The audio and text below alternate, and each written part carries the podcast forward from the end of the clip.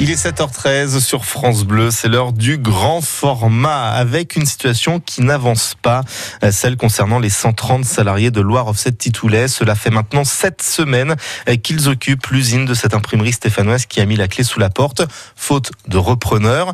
Euh, David Valverde, le député Régis Juanico, a évoqué le sujet hier à l'Assemblée nationale. Oui, le député Génération a tenté de faire bouger les lignes dans le cadre d'un débat sur la politique industrielle du gouvernement. C'est la deuxième fois qu'il il prend le micro pour défendre Loire Offset Titoulé.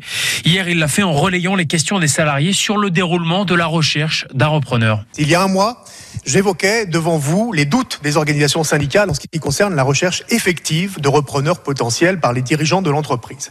À cet égard, la récente publication du rapport du cabinet d'expertise mandaté par le comité d'entreprise est lourde de sens. Au-delà des mesures de reclassement externe qualifiées d'à minima et décalées de la réalité des besoins des salariés, le cabinet Apex conclut sur une liquidation judiciaire qui interroge sur son déroulement. Comment l'État entend-il se positionner dans la demande de clarification des responsabilités des dirigeants de Loire Offset Titoulet, sachant que le mandataire demande la désignation d'un expert pour examiner la comptabilité de l'entreprise et des autres sociétés des dirigeants et que les syndicats et le CSE engagent également les procédures judiciaires appropriées. Alors David, c'est une intervention qui a été suivie de près hein, par les syndicats.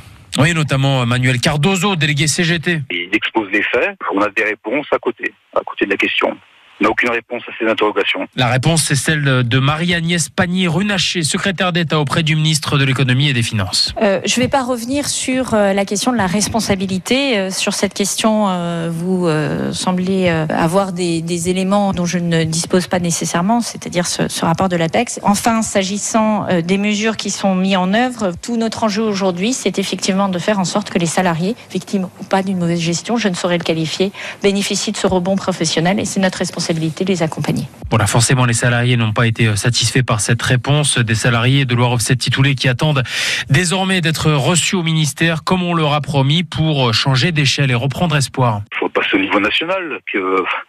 Parce que nous, au niveau des organismes qui contrôlent, le juge commissaire, la chambre de commerce, c'est enfin, on trouve toujours les mêmes personnes. Donc, euh, ils, étaient, ils, étaient, là quand on était en redressement, ils étaient là quand on était en liquidation. Bah, si c'est toujours les mêmes qui, qui, qui statuent euh, sur les responsabilités, bah, je pense qu'ils vont pas trop se mouiller. Donc ce qui serait bien, ce serait un regard extérieur qui, qui cherche les responsabilités, qui les, qui les pointe du doigt. Et ils espèrent connaître la date de leur entrevue à Paris dans la semaine. Et ce grand format de France Bleu Matin est à retrouver, réécouter sur francebleu.fr. Merci David.